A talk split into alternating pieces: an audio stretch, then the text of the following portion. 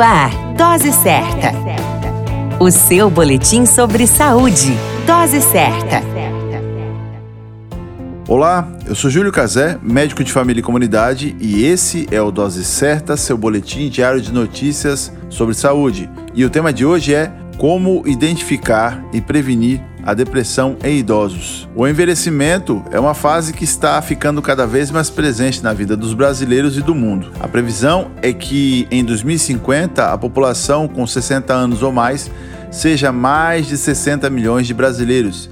E a melhor idade, apesar de seus ricos aprendizados, pode estar associada a verdadeiras armadilhas, como por exemplo a depressão. A depressão é uma das doenças mentais que mais atinge os idosos. Para aqueles que vivem com a família e estão inseridos na comunidade, a prevalência é de sintomas depressivos girando em torno de 15% da população idosa.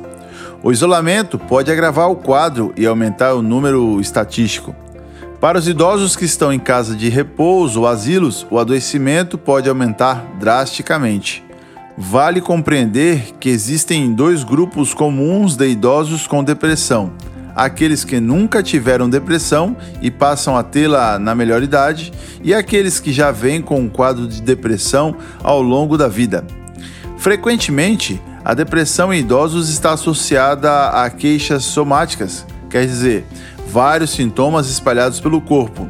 Os sintomas depressivos traduzem-se por queixas de dores pelo corpo, falta de apetite, insônia, perda de energia para realizar as tarefas do dia a dia, tendência ao isolamento com perda do interesse para os relacionamentos. Em um primeiro momento, muitas vezes não há a exteriorização dos sintomas depressivos mais clássicos, como a tristeza, a angústia, a crise de choro, sendo esses sintomas discretos e infelizmente acabam retardando o diagnóstico por não serem expostos.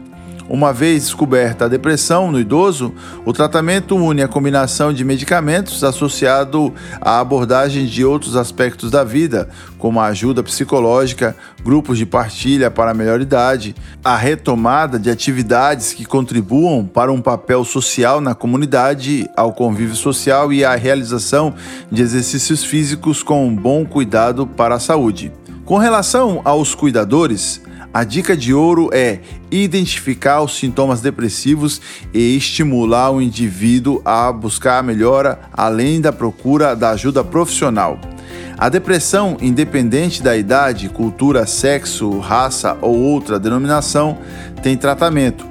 Basta apenas querer e não negligenciá-la e buscar, claro, o tratamento. Cuidemos de nossos idosos, pois seremos também um deles no futuro e que não sejamos idosos depressivos. A qualquer momento retornamos com mais informações. Esse é o Dose Certa, seu boletim diário de notícias. Eu sou Júlio Cazé, médico de família e comunidade. Dose Certa, o seu boletim sobre saúde.